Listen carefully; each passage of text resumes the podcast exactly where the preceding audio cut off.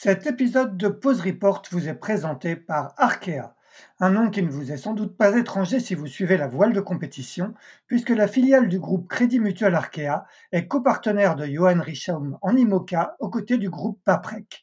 Le double vainqueur de la solitaire du Figaro s'alignera fin octobre sur la Transat Jacques Vabre Normandie-Le Havre avec Yann Eliès à bord d'un bateau dernier cri Paprec Arkea avant de s'attaquer à son premier Vendée Globe l'année prochaine. Arkea, acteur bancaire du développement des territoires, est également le partenaire titre de l'Arkea Ultime Challenge Brest, dont le départ sera donné le 7 janvier 2024 de Brest. Un rendez-vous qui est particulièrement attendu, puisqu'il verra cinq pionniers se confronter pour la toute première fois sur une course autour du monde en solitaire et en ultime. Un challenge extrême qui marquera l'histoire de la course au large et que les 11 000 collaboratrices et collaborateurs d'Arkea sont fiers d'accompagner.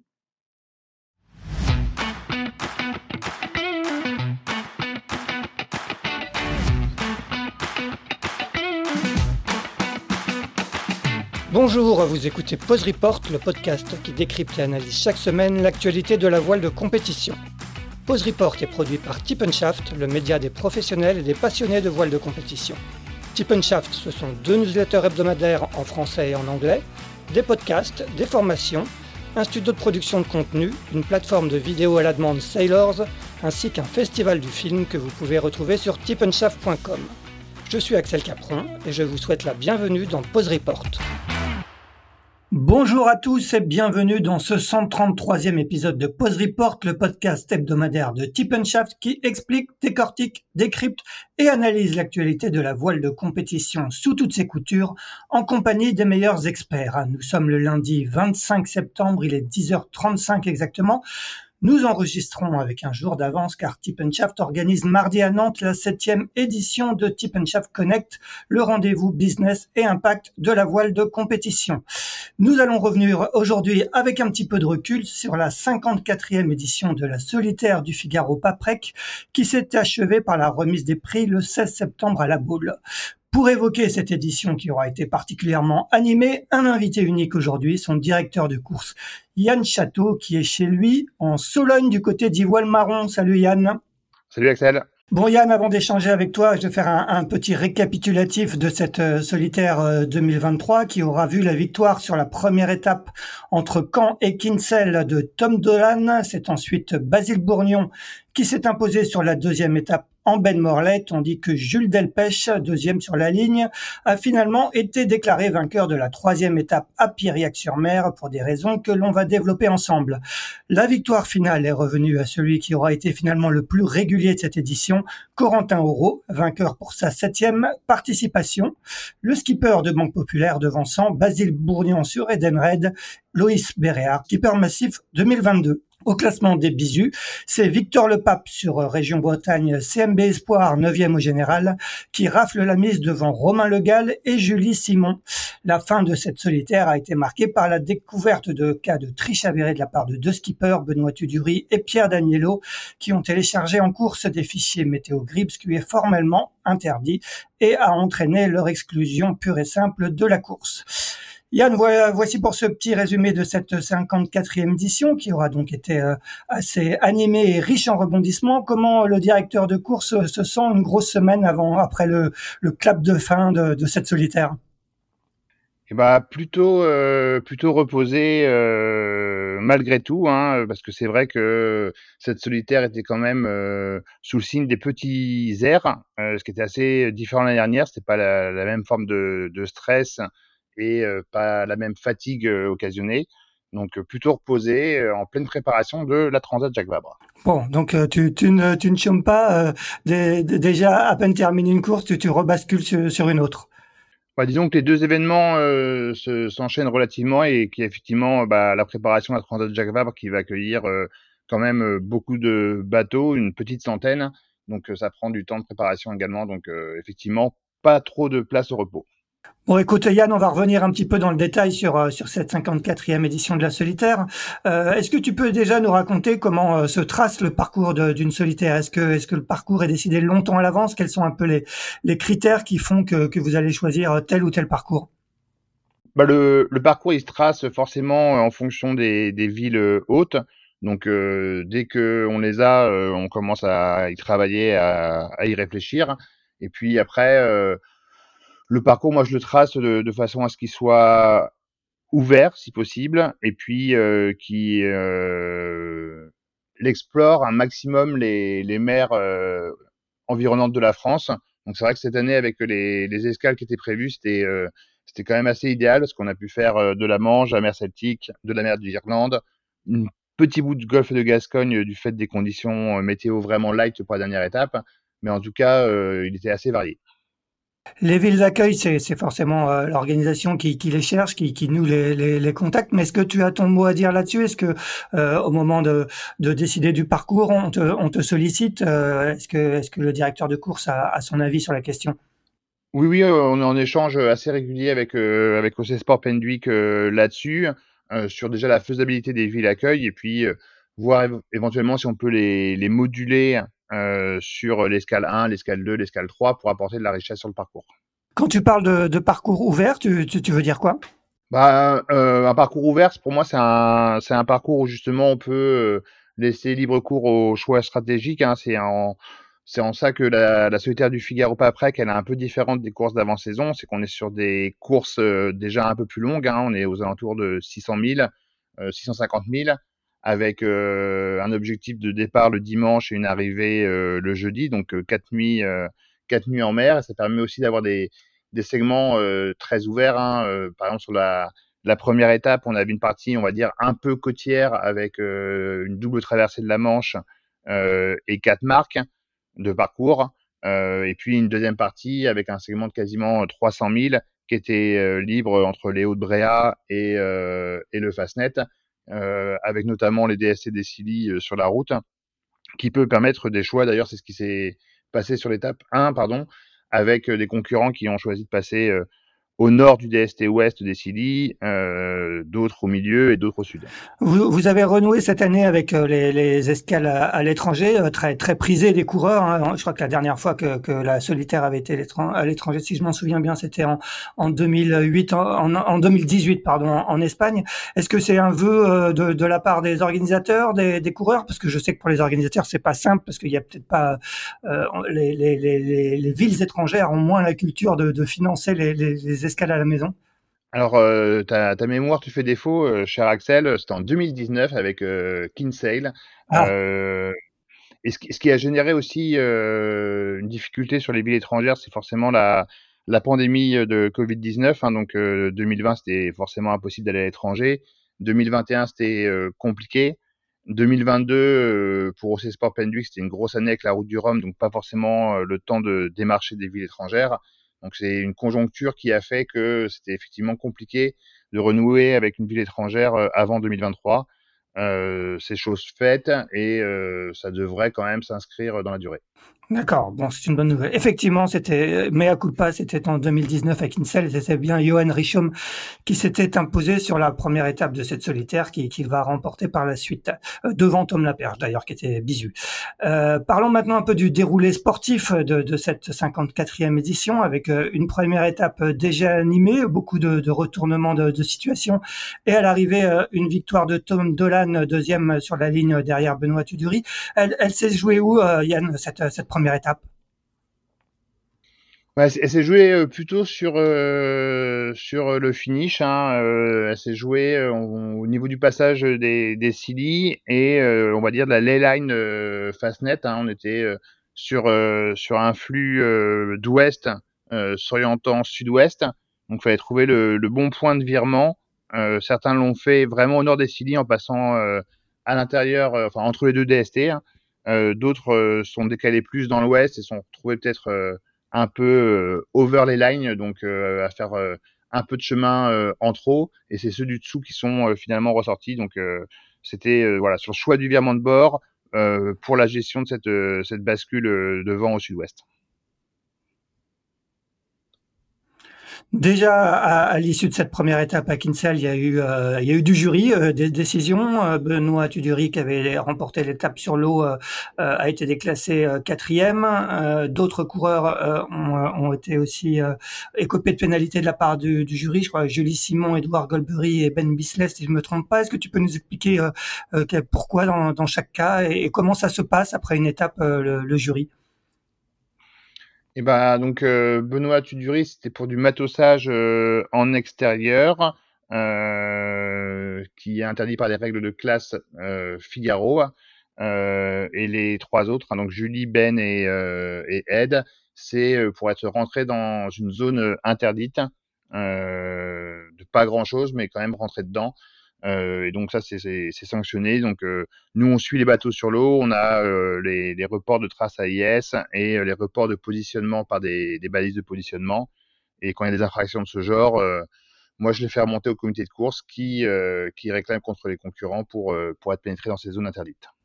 D'accord. Et, pour Benoît, quand tu parles de, de matossage extérieur, c'est quoi en l'occurrence? Et, et, qui s'en est rendu compte? Il faut que quelqu'un réclame contre lui. Qui a réclamé contre lui en l'occurrence? alors en fait, il y a, y a plusieurs euh, possibilités hein, de réclamation. Ça peut être euh, les concurrents entre eux. Alors c'est quelque chose qui se fait de, de moins en moins. Les, les concurrents ont tendance euh, à plutôt solliciter la direction de course et le corps arbitral pour éviter de se réclamer entre eux. C'est c'est une culture, on va dire, qui a, qui a bien évolué sur les dix dernières années. Hein. et où ça peut être donc la direction de course qui, qui fait un rapport au comité de course ou au comité technique ou alors le comité de course, le comité technique de eux-mêmes peuvent aussi euh, peuvent aussi euh, réclamer. En l'occurrence, pour le cas de Benoît Tudury, c'est le corps arbitral qui euh, s'est saisi du dossier euh, sur des, des, photos faites par le bateau Media Express qui suivait qui suivait la course. D'accord. Et, et, ça voulait dire quoi en l'occurrence, ce matossage extérieur? Bah, il y avait un, bidon et un, un seau accroché à la filière au vent, donc ce qui ce qui est interdit. Euh, en Figaro, on a le droit de matosser hein, euh, par rapport euh, aux régates IRC classiques. Par contre, tout le matossage doit se faire uniquement à l'intérieur du bateau hein, et non et non à l'extérieur. Donc là, c'était vraiment côté filière à l'extérieur. Benoît là-dessus a écopé d'une pénalité de 30 minutes, qui peut sembler beaucoup ou, peu compte tenu de l'infraction. Le jury a estimé qu'il ignorait il ignorait la règle, d'où une pénalité euh, jugée euh, peu sévère par le milieu de la voile. Très bien. Passons à la deuxième étape, euh, celle qui va finalement euh, décider en grande partie du, du sort de, de, cette solitaire, avec un, un, un chamboule tout général. Et à l'arrivée, la victoire de Basile Bourgnon, euh, revenu un peu de nulle part, avec Corentin Auro et Loïs Béréard derrière lui. Guillaume Pirouel nous a raconté dans, dans Tip de, de, vendredi dernier comment en, il est passé en, en, quelques heures de 30 000 d'avance sur le, le paquet, sur, le, sur le peloton, avec à 20 000 de retard le lendemain matin. Euh, est-ce que toi, euh, du côté de la, direction de course, tu, l'avais vu venir ce coup euh, Il y a, un gros groupe qui avait pris un peu pas mal d'avance à l'île de Man. Il y avait aussi, si je me trompe pas, notre ami Malouin, dont, le nom m'échappe, mais qui va me revenir, qui était en tête de, ce groupe. Et, finalement, ils se sont fait reprendre le, long des côtes galloises. tu l'avais vu venir ce coup, Yann? Pour, pour retracer un peu l'histoire de, de, cette étape, hein, c'est vrai qu'on a, on a eu déjà dès, euh, dès la partie euh, Sud-Irlande euh, un groupe qui a optionné euh, à terre pour jouer la renverse de courant et un effet de côte à gauche, dont Hugo Dallen qui s'est emparé de la tête jusqu'au phare de Chicken Rock au sud de l'île de Man. donc ça, c'est vrai que ça a déjà creusé pas mal d'écarts, parce que ce groupe, ce groupe qui est passé en tête était sur un timing courant parfait, euh, pour le passage de South Arklow, qui était, euh, qui était une marque dans l'est de l'Irlande, et le phare de Chicken Rock. Ils sont vraiment partis avec, euh, un timing de courant parfait pour eux, hein. ce, qui a, généré des écarts assez importants. Et puis sur, la descente, effectivement, au niveau de la pointe Saint-David, c'était compliqué pour le groupe de tête parce que la zone était peu ventée et ils arrivaient euh, sur un timing très défavorable pour eux euh, sur le courant, c'est-à-dire début de, renverse de montante avec euh, le courant de face, avec 3 nœuds 5 de, courant environ côté pointe et 1 nœud 5 côté extérieur DST. Hein. Il y avait encore un, un, dispositif de séparation de trafic à ce niveau-là. Donc le groupe de tête a fait le choix de continuer d'essayer d'avancer en passant dans l'ouest du DST, quand ceux qui, avaient 30 000 de retard sont arrivés avec un timing courant plutôt favorable pour eux. Hein. Eux, ils avaient pas de choix à faire. La, trajectoire évidente pour eux, c'était vraiment de passer à l'intérieur. Euh, c'est vrai que le choix était pas simple pour les premiers. Après, on a, on a Gaston Morvan hein, qui, était, euh, à la fin de ce groupe-là, un peu de, tête. Hein, il devait être aux alentours de la dixième place, qui a fait euh, l'effort de retraverser, de repartir dans l'est, de, de rester un peu stoppé euh, avec le courant en attendant la renverse. ils ont eu un choix pas simple à faire. Ouais. C'est quand même du, du, rarement vu de, de perdre 50 000 en, en, si peu de temps sur, sur, sur une étape de solitaire. Alors je sais pas si c'est du rarement vu, hein. j'ai pas j'ai pas encore euh, on va dire euh, l'historique de toute la solitaire, même si c'était ma ma douzième, euh, pas en direction de course, mais sur sur les différentes missions. Hein. Christian Le Pape, qui est, qui je pense une bible de la solitaire, disait que c'était aussi arrivé quand même plusieurs fois, notamment sur des des cas de, renverse de courant. Hein. On, on, se souvient aussi des, des échappées d'Origny en, en 2019 où effectivement il y a eu des écarts considérables qui ont pu être faits euh, très rapidement. Oui, tout à fait. J'imagine que pour, pour certains, à l'arrivée, euh, ça devait être euh, un peu la, soupe à la grimace quand, quand on prend 15 heures dans la vue euh, avec une fin d'étape qui a été particulièrement longue. Comment était un peu l'ambiance à l'arrivée, d'autant qu'ils perdaient une nuit de sommeil par rapport à, leurs concurrents arrivés avant eux? Ouais, ça, ça quelque chose de, de très dur hein, pour beaucoup de marins et aussi aussi pour leur gars et pour moi, hein, euh, parce que bah, le, ce scénario-là, on l'avait pas euh, forcément imaginé. Hein. Le, le run arôme euh, de la veille faisait une traversée de la Manche avec euh, un fluidesse de 20 nœuds et tout le monde arrivait dans l'après-midi. Hein. Euh, mais c'est vrai que que c'est dur parce que bah, la solitaire, elle a, elle, a, ce côté-là, hein, c'est une course au temps, donc euh, 5, 5000, une arrivée à Kinsale avec du, du, vent, ça fait une demi-heure, et 5000 à l'arrivée à, à Roscoff avec, euh, avec pas de vent et, et, des renverses de courant, ça peut faire 8 heures. Donc sur, sur une, une, même distance, un même jeu sur une étape, etc., on peut avoir des, des distances en temps qui sont considérables à l'arrivée. Hein. C'est le jeu de la solitaire, mais c'est sûr que c'est sûr que c'est dur. Euh, moi, j'essaie d'accueillir tous les marins euh, à, à Roscoff en baie de Morlaix pour ça. Mais euh, oui, il y a beaucoup de déception et beaucoup de tristesse sur, le, sur les visages. Pour beaucoup, c'est une année de préparation euh, qui peut s'effondrer euh, sur une arrivée comme ça. Très bien, ben on va parler maintenant de, de cette troisième étape, euh, marquée par la, par la première place sur la ligne de, de Benoît Tudury devant Jules Delpech et Elodie Bonafous, au prix de, de trajectoires qui avaient euh, euh, alors impressionné les observateurs. Hein. Nous, on a fait un débrief de la solitaire où tout le monde était un peu bluffé par, par les performances de, de Benoît Tudury, ces trajectoires surtout. Euh, Est-ce que, Yann, il y a, y a, eu rapidement des, des doutes autour de ça? Raconte-nous un peu comment, comment était un peu l'ambiance à l'arrivée de cette troisième étape. Ouais, alors euh, juste avant, avec ça, je me permets de, de raconter le début de l'étape, hein, parce que la, la, la, solitaire est aussi euh, belle pour ça et dure pour ça. C'est-à-dire que le, les 24 premières heures d'étape, on avait euh, traversé de la, de la mer d'Iroise à faire euh, pour aller chercher l'occidental de Saint, sur une situation proche d'une dorsale, donc avec une évolution des, des concurrents vraiment faible sur les 24 premières heures. tu le disais tout à l'heure, il y en a qui ont passé une cinquième nuit en mer sur l'étape 2. Et là, les concurrents ont très peu dormi, donc ils sont ressortis de ça avec un état de fatigue euh, assez fort. Et dès qu'ils ont retouché du flux, ils, ils, ont essayé de dormir un maximum. Euh, après, sur la partie trajectoire, euh, c'est difficile de, de, de juger ça parce que j'échange aussi avec euh, avec certains préparateurs météo. Euh, en l'occurrence, euh, il y avait Corentin Douguet qui faisait la préparation pour Benoît Tudury et pour Corentin Auro. Et euh, dans la préparation de Quentin euh, Douguet, il mettait un poids euh, sur la partie terrestre pour la descente vers la, la bouée en face de, du lac d'Ourtin. Donc, effectivement, les trajectoires de, de, Benoît et Jules étaient assez marquées, mais c'était aussi dans, dans, les roadbooks météo de, de certains préparateurs, euh, du fait des, des, phénomènes thermiques avec un, un timing important pour, pour rejoindre la côte. D'ailleurs, à ce jeu-là, c'est Jules Delpech hein, qui a la plus belle trajectoire, hein, euh, euh, parce que Benoît Tudury va un peu tôt, euh, reste un petit peu euh, tanké dans le, dans le nord de l'île Dieu, alors que Jules Delpech, qui est euh, derrière lui, avant de faire l'option, qui sait pas d'ailleurs que, Benoît Tudury fait cette option-là.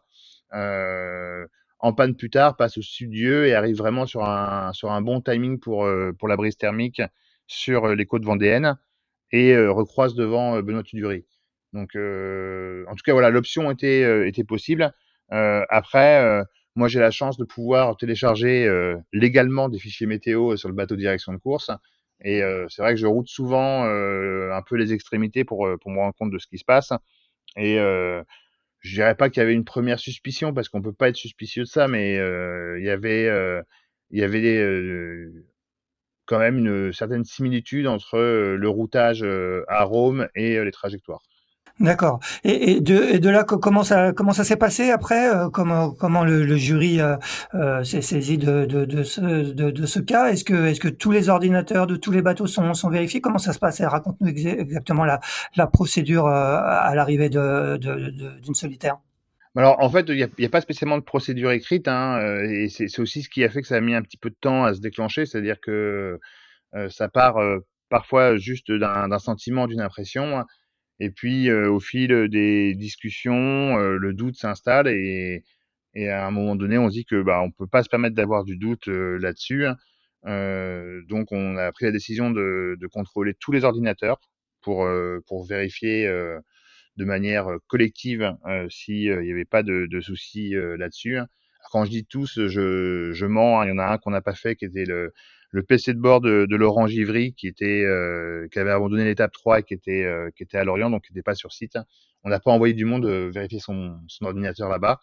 en tout cas, les, les 31 autres ont été vérifiés. Sur cette vérification-là, c'est là, qu'on s'est rendu compte que deux concurrents avaient téléchargé des fichiers GRIB sur leur, leur ordinateur du bord. Et comment ça se passe après, dès lors qu'il y, y, a cette découverte quelle est, quelle est la suite?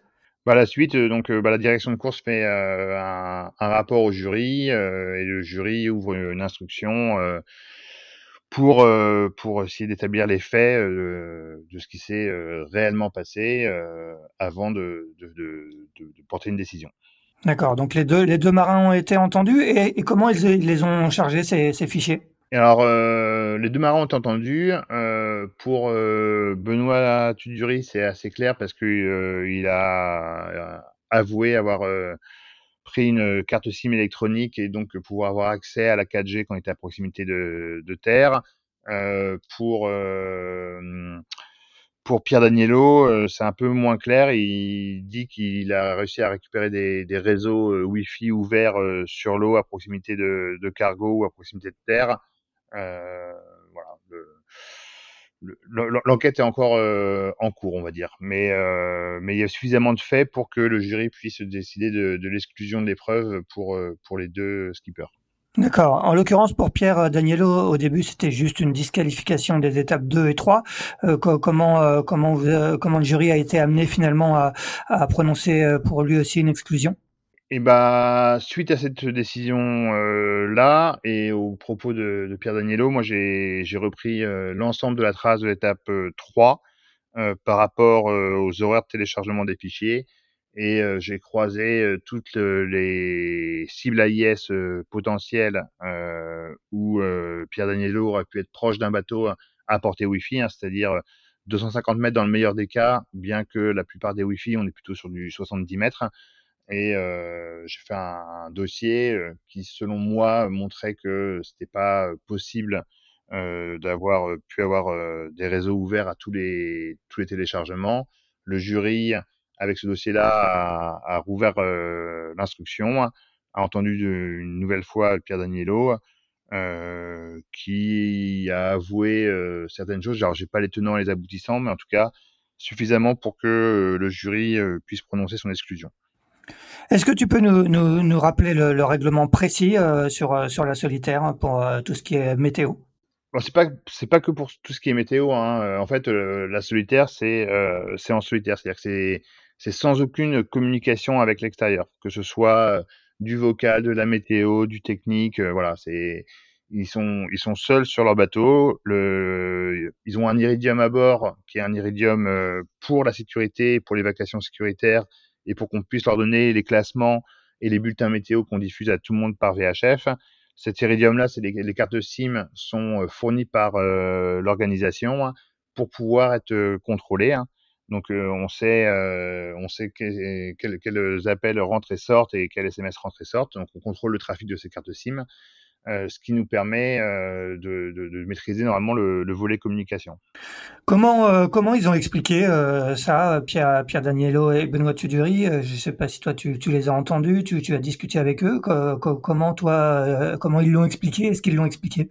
Alors ça, c'est une question qu'il faudrait poser au jury. Hein. Moi, je n'étais pas présent aux instructions et j'ai pas forcément beaucoup discuté avec eux sur le sujet, hein, parce que faut, c'est aussi quelque chose qui est dur à faire, hein, même si c'est même si c'est le sport qui a des règles qu'il faut les faire respecter, c'est jamais très agréable de, de rentrer dans des démarches comme ça parce que bah, on sait que même si ils ont triché, humainement c'est aussi difficile pour eux. Je, ça, ça leur, je, je leur pardonne pas. Hein, je, loin de moi l'idée de dire que c'est pas bien, mais voilà, c'est c'est pas quelque chose qui est simple à faire et donc j'ai pas plus échangé que ça avec eux. J'ai laissé le, le, jury œuvrer sur ce dossier. Et, et, quelle a été euh, toi ta réaction? Tu as été surpris parce que moi, de, de mémoire, moi, de, de, suiveur de la solitaire, euh, j'ai jamais entendu parler de, de cas jusqu'ici similaires. Il y avait toujours des suspicions, euh, comme le rappelait Guillaume Pirouel vendredi dernier, mais il y a toujours eu des suspicions un peu sur sur des petites triches techniques, sur au niveau des carènes et autres, mais mais pas pas de là à, avoir des suspicions sur sur les doutes et finalement des, des cas avérés de personnes qui téléchargeaient des fichiers. Euh, comment toi tu as réagi euh, sur le coup?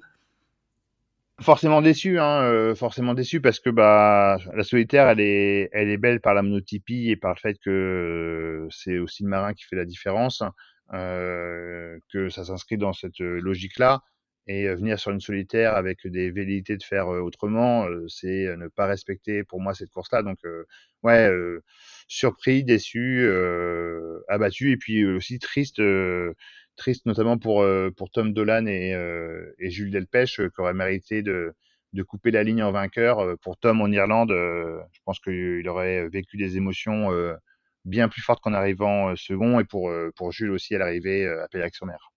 Et est-ce que c'est pas aussi dommageable pour pour l'image de la solitaire dans le sens où, où maintenant quand, on va avoir des, des, des gars ou des filles qui, qui vont réussir des, des, des coups euh, parfaits d'un point de vue météo comme comme c'était le cas en l'occurrence, euh, on va se mettre à, à douter de à, à, douter de leur performance?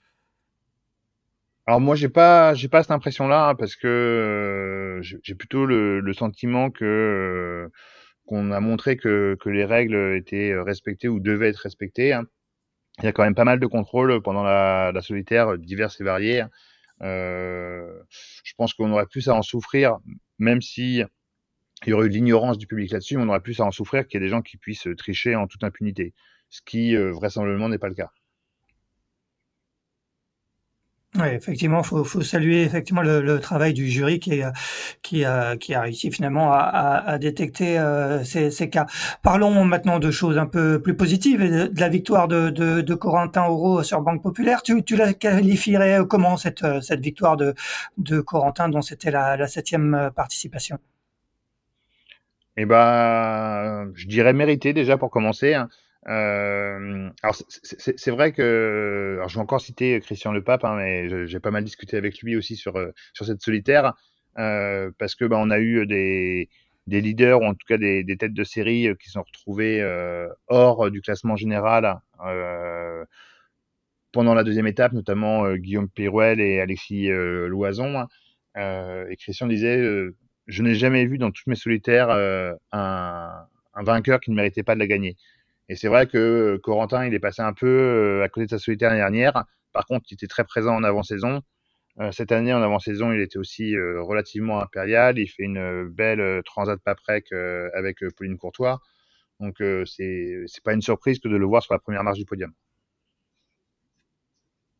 Finalement, le, podium euh, final euh, avec Basile euh, Bourgnon et Loïs Béréard au deuxième et troisième place. Bon, si on accepte les cas que tu viens de citer de, Guillaume Pirouel et de Alexis Loison qui ont été victimes de cette deuxième étape, finalement, le, podium est assez logique. Bon, en tout cas, c'est pas un podium qui surprend. Hein. Ces, ces trois-là, ils étaient dans les favoris, dans les outsiders, d'ailleurs de Tippenshaft. Euh, donc, c'est pas, c'est pas un hasard. Basile, c'est sûr qu'avec sa façon de naviguer, à tenter souvent des petits coups, etc., on pouvait s'attendre à le retrouver aux avant-places. et puis Loïs, il a gagné quand même la fin de Paprec avec avec Charlotte, il va vite. c'est un habitué du circuit, donc effectivement les, les trois les trois là méritent largement d'être présents sur ce podium-là. Quelles sont pour toi les, éventuelles autres révélations de, cette 54e édition, Yann?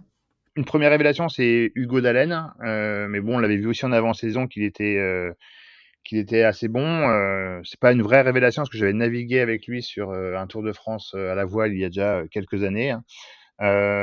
mais Hugo, ouais, il faisait partie quand même des, potentiels concurrents à viser une victoire en bisu. Hein il s'est complètement effondré sur l'étape 3 euh, parce que bah, ça montre aussi que la solitaire, c'est une gestion qui est différente. Hein, c'est trois étapes, c'est de la place au repos, c'est de réussir à tenir sur la durée. Donc, euh, je suis sûr que Hugo, on le retrouvera euh, dans les années à venir. Et puis, une autre révélation, moi, qui m'a pas mal impressionné, c'est Julie Simon, hein, qui est arrivée avec peu de moyens, pas de préparateur, qui s'est débrouillé, qui a été plein de fois dans les bons coups. Donc, je l'ai trouvé assez, assez remarquable par rapport à son degré de préparation et faire vraiment une très belle navigation. On rappelle Hugo Dallène, dont je m'excuse d'avoir oublié le, nom tout à l'heure, euh, et, euh, a gagné la, la, Mini Transat 2021 en série, à laquelle participait euh, également Julie Simon. Euh, parlons maintenant d'avenir. Euh, Yann, comment est-ce que tu, connais déjà le parcours de, la 55e édition de la solitaire du Figaro, pas près Est-ce que est-ce que ça sera un format similaire de, de trois étapes? Alors, on ne connaît pas euh, déjà le parcours parce que tout n'est pas encore euh, totalement euh, calé. par contre, ça sera un format similaire en trois étapes et sur le même, le même créneau de fin août, début septembre. Bon, avec un passage à, l'étranger, tu disais qu'il y aurait une continuité là-dessus. Est-ce que, ça sera éventuellement au programme? En tout cas, OC Sport, il travaille pour l'instant. Bon, on aura on n'aura pas le scoop du parcours de la 55e édition, ça viendra plus tard. Euh, Yann, par contre, sur cette 55e édition, il y aura une, grande nouveauté qui, a été annoncée lors de l'escale à Roscoff, euh, euh, qui s'appelle l'étape Baila solitaire. Ça veut dire la, possibilité euh, pour tout un chacun de, de disputer la, première étape de la solitaire en double sur le même parcours que, les vrais entre guillemets concurrents de, de, de cette 55e édition. Raconte-nous un peu comment cette idée est venue et, comment ça va se gérer d'un point de vue opérationnel bah, L'idée, elle est venue euh, d'un travail collaboratif entre la classe Figaro, Paprec et euh, OC Sport Pendwick. L'idée était de pouvoir euh, rendre un peu plus accessible la solitaire ou en tout cas favoriser la venue de, nouveaux skippers dans ce domaine-là et mélanger aussi le côté amateur à entre guillemets sport professionnel hein, parce que c'est vrai que on a, on a peu d'amateurs qui viennent sur la solitaire. D'ailleurs, euh, je, je, fais un petit clin d'œil à, à, Laurent Givry euh, dans, dans ce domaine-là. Tu me demandais quelles étaient les personnes qui m'avaient impressionné. Euh, c'est vrai que Laurent, en arrivant en pur amateur non entraîné, a fait des, des, des, belles étapes et des belles choses, notamment sur la, la, première moitié de la deuxième étape. Et je pense que c'était important aussi pour, pour l'ensemble des acteurs de leur montrer que bah, dans la solitaire, on pouvait avoir une place pour les amateurs éclairés et pour pouvoir vivre ces choses-là. Après, le format en double, euh, il semblait être nécessaire parce que euh, solitaire, ça s'improvise pas non plus. Il y a des courses de qualification euh, pour ça. Euh, c'est un format qui est, euh, qui est assez dur hein, physiquement et, et mentalement. Et donc, pour le rendre plus accessible possible, le double nous semblait être la, la, bonne solution pour, euh, pour avoir un process de qualification qui soit plus allégé et qu'il n'y ait pas non plus de confusion entre entre la solitaire et euh, l'étape by la solitaire. Ouais, c'est l'idée, c'est de désacraliser un peu euh, cette solitaire qui est, qui est considérée euh, comme comme difficilement accessible, en tout cas comme une course dure. C'est c'est vraiment ça, c'est d'ouvrir une nouvelle passerelle pour pour pour qu'il y ait effectivement il y, a eu une époque où il y avait beaucoup plus d'amateurs sur la solitaire. Ouais, tout à fait. Euh, et c'est vraiment un des objectifs. Hein. Ça peut aussi permettre à des jeunes hein, de venir voir, euh, voir ce qui s'y passe, euh, mais euh, de faire la part belle aux amateurs. On a d'ailleurs eu déjà plusieurs demandes, questions, préinscriptions là-dessus. ça semble avoir un, un certain succès. Et, et je pense qu'il faut pas hésiter à rappeler que cette solitaire, elle est aussi très très riche pour les amateurs, même si euh, sportivement, ils peuvent pas prétendre spécialement à un top 10 euh, en arrivant non entraînés. Par contre, ils peuvent finaliser le parcours, ils peuvent apprendre beaucoup en voile, ils peuvent apprendre beaucoup sur eux-mêmes. On a eu plusieurs exemples hein, d'amateurs qui sont venus vivre l'expérience de l'une solitaire du Figaro pour l'aventure que ça procurait. Et ce, cette notion d'aventure humaine, c'est vrai qu'elle a un peu disparu de la solitaire du Figaro Paprec et, et c'est un souhait de, de pouvoir l'y retrouver. Bon, on rappelle que effectivement, ce sera en double. Est-ce que qu'il y aura surtout un, un classement, un classement spécifique pour cette étape euh, la solitaire? Combien de bateaux vous espérez pour pour cette première, Yann? Eh bah, écoute, j'en ai aucune idée. Euh, disons qu'une dizaine, ça déjà, ça sera déjà bien.